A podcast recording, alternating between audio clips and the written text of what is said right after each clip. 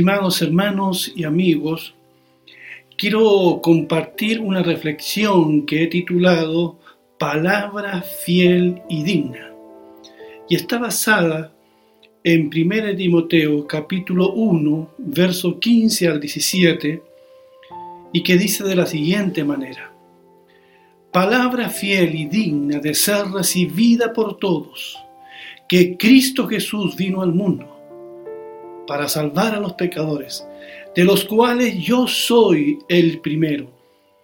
Pero por esto fui recibido a misericordia, para que Jesucristo mostrase en mí el primero toda su clemencia, para ejemplo de los que habrían de creer en Él para vida eterna.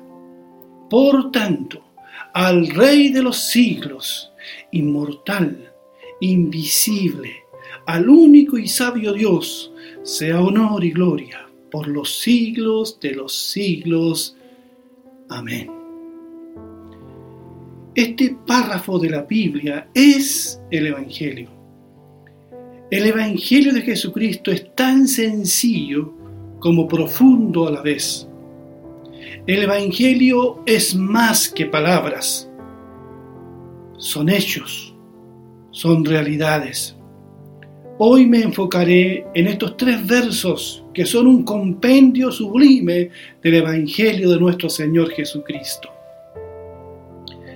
Frente a tantas malas noticias que hemos escuchado en los días de hoy, el Evangelio de nuestro Señor Jesucristo brilla en medio de la oscuridad. Esta palabra, fiel y digna, ha enfrentado otras pandemias, ha enfrentado persecuciones, ideologías a través de la historia, pero está más vigente y firme que nunca porque es el Evangelio de nuestro Señor Jesucristo.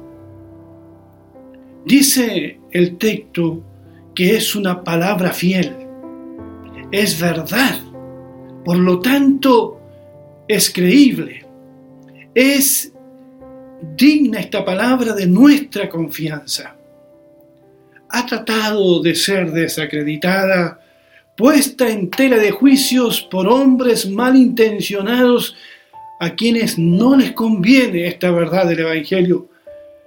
Pero han pasado más de dos mil años y hoy en pleno siglo XXI, en pleno 2020, este Evangelio sigue transformando vidas porque es palabra fiel.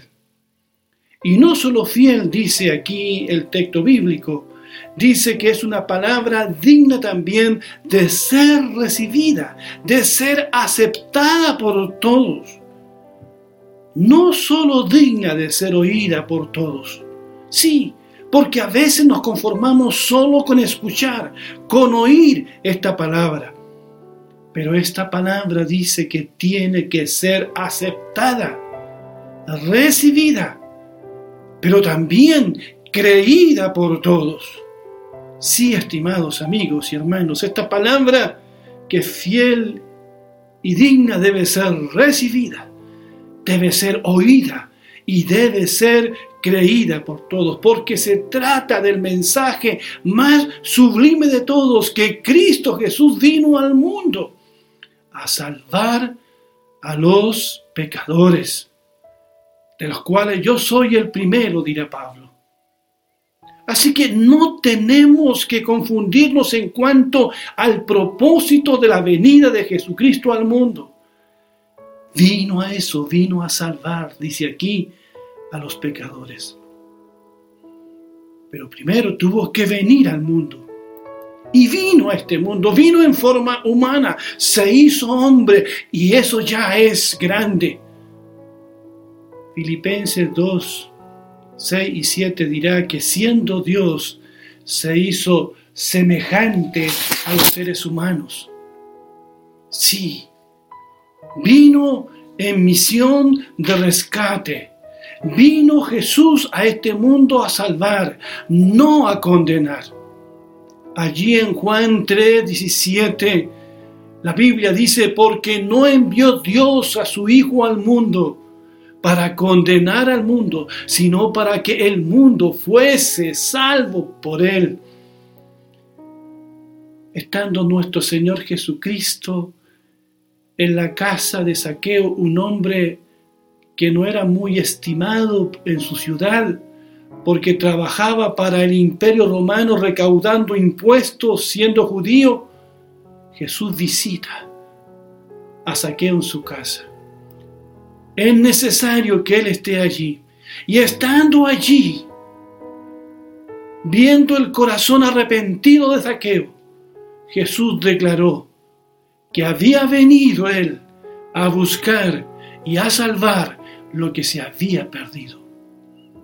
Y como lo dice Pablo aquí, palabra fiel y digna de ser recibida por todos, que Cristo Jesús vino al mundo a salvar a los pecadores. Sí, estimados amigos y amigas, Jesucristo vino por los heridos a causa del pecado. Vino por aquellos que están enfermos, no por los sanos. Él vino a salvar los pecadores, no aquellos que se creen justos y se sienten superiores. El gran problema de hoy es que muy pocas personas reconocen que son pecadores. No, ellos son las mejores personas que pueden existir. El problema de estas personas es que jamás en su vida se han visto frente a Dios y frente a su palabra. A lo más se comparan con otras personas. ¿Y quién no verdad? Cuando uno se compara con otros siempre es mejor es superior. Pero la Biblia dice que Jesús vino a eso, vino a salvar a los pecadores.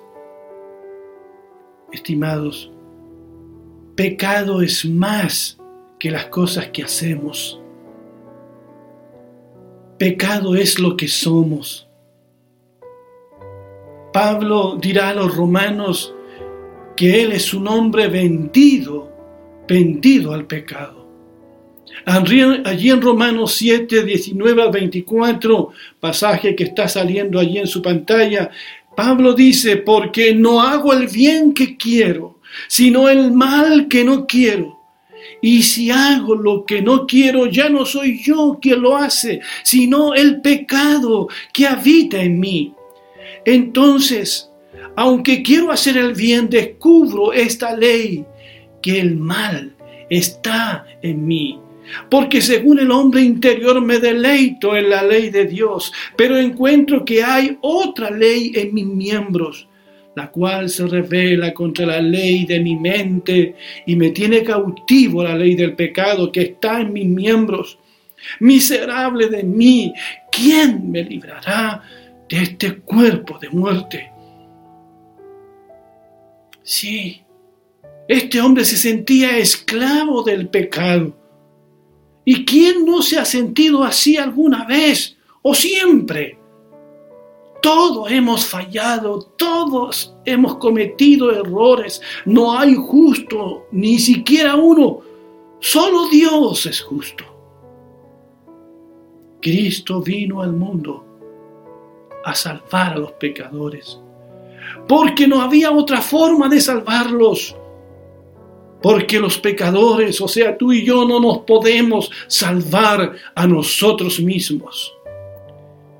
Y el apóstol Pablo aquí, en este pasaje, se pone como ejemplo de un pecador, el peor según él, salvado por la sola gracia de Dios. Nadie, absolutamente nadie, según Pablo, fue tan pecador como Saulo de Tarso, su, antiguo nombre.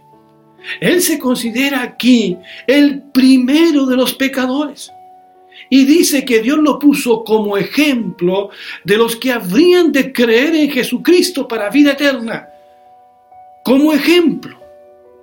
Porque si Dios salvó a Saulo de Tarso, puede salvar a cualquiera.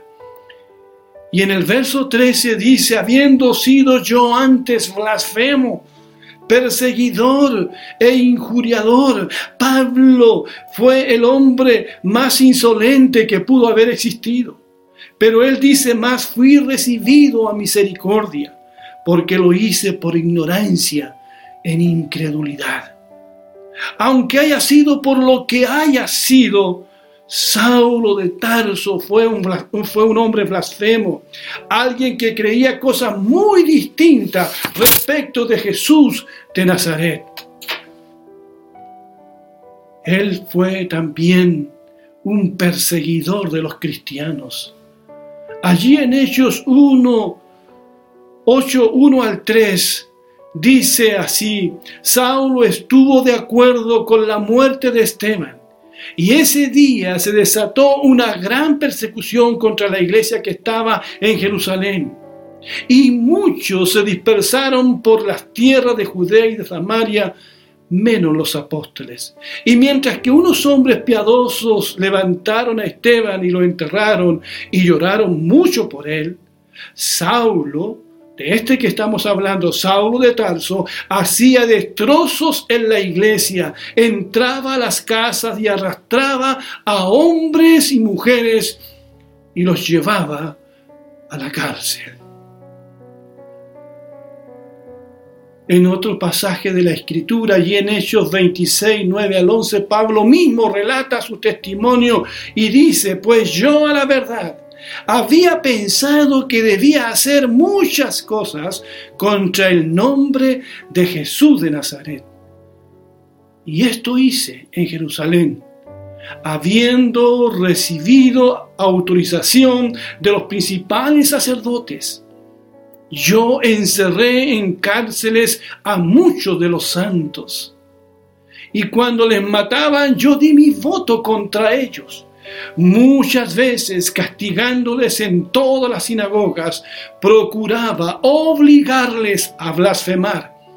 Y enfurecido en extremo contra ellos, los perseguía hasta en las ciudades extranjeras. Este era Saulo de Tarso, el que se consideraba el peor de los pecadores Estimados, lo hemos sabido por las noticias.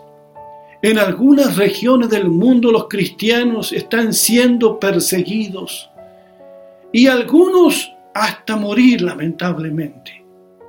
Y Saulo de Tarso hacía eso, perseguía a los cristianos, consentía en su muerte.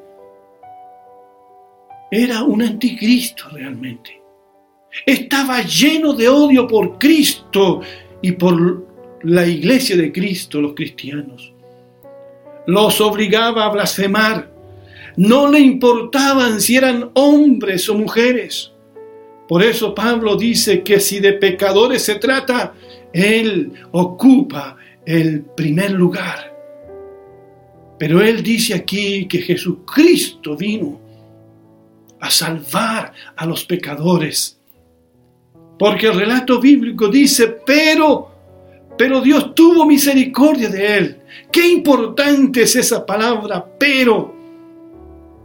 Pero Dios tuvo misericordia.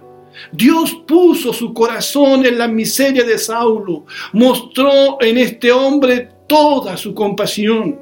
Y Dios lo puso como ejemplo de lo que el Señor puede hacer en la vida de un hombre, por muy perdido que éste esté. Si Él pudo recibir misericordia, entonces cualquier hombre o mujer que me esté escuchando también puede recibir misericordia de parte de Dios si se arrepiente de todo corazón.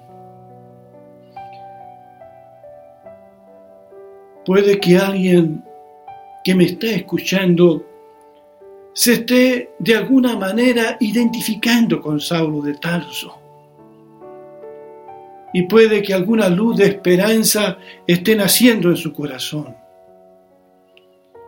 Amigo, amiga, usted que me está escuchando, aquí, más allá, en algún lugar, Puede que usted no sea un blasfemo como Saulo de Tarso, o puede que sí. Puede, puede que no seas un perseguidor de los cristianos, ni un asesino como Saulo de Tarso. Pero quizás estás tratando con violencia a tu esposa, a tus hijos o viceversa. Puede que estés lleno de odio y te desahogas destruyendo la vida de los demás. Quizás no ames a Dios y no creas en su palabra. Te da lo mismo. Pudiera ser que estés herido y por lo tanto hieres y no sabes lo que es pedir perdón o perdonar, en fin, qué sé yo, muchas cosas más. Pero ¿a dónde te ha llevado todo eso? ¿Hay paz en tu corazón? ¿Alguien más conoce de tus miedos? Ningún hombre o mujer con el ejemplo de Pablo delante de él, puede poner en duda el amor y el poder de Cristo para salvarlo.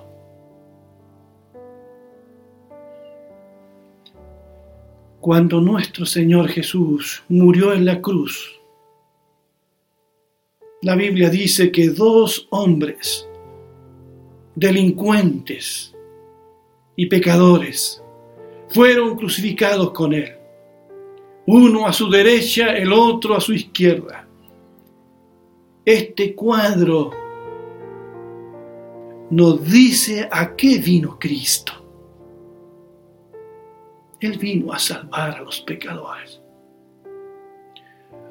Uno de estos hombres que murió con Cristo hizo exactamente lo mismo que Saulo de Tarso antes de encontrarse con el Señor camino a Damasco. Maldice a Jesús y lo desafía insolentemente a bajarse de la cruz y a salvarlo a, a ellos también. No hay absolutamente ningún arrepentimiento en este hombre. En cambio, el otro pecador el otro malhechor, el otro ladrón se arrepiente y es salvado en la hora de su muerte. Uno murió salvo, el otro lamentablemente murió condenado. Uno de ellos recibió esta palabra fiel y digna. El otro la rechazó en su última hora. Hermanos y amigos, he predicado una vez más esta palabra. Saben, la he predicado por más de 40 años. No es cualquier palabra. Es palabra fiel, es verdad, es única, es palabra que no miente, es fiel y verdadera y digna de ser recibida por todos por muy importante que se crea el ser humano, esta palabra ha de ser recibida. Mi pregunta es, ¿la recibirás tú en este día? ¿Recibirás esta palabra o la rechazarás? La Biblia dice más a todos los que le recibieron, a los que creen en su nombre, les dio el derecho de ser llamados hijos de Dios.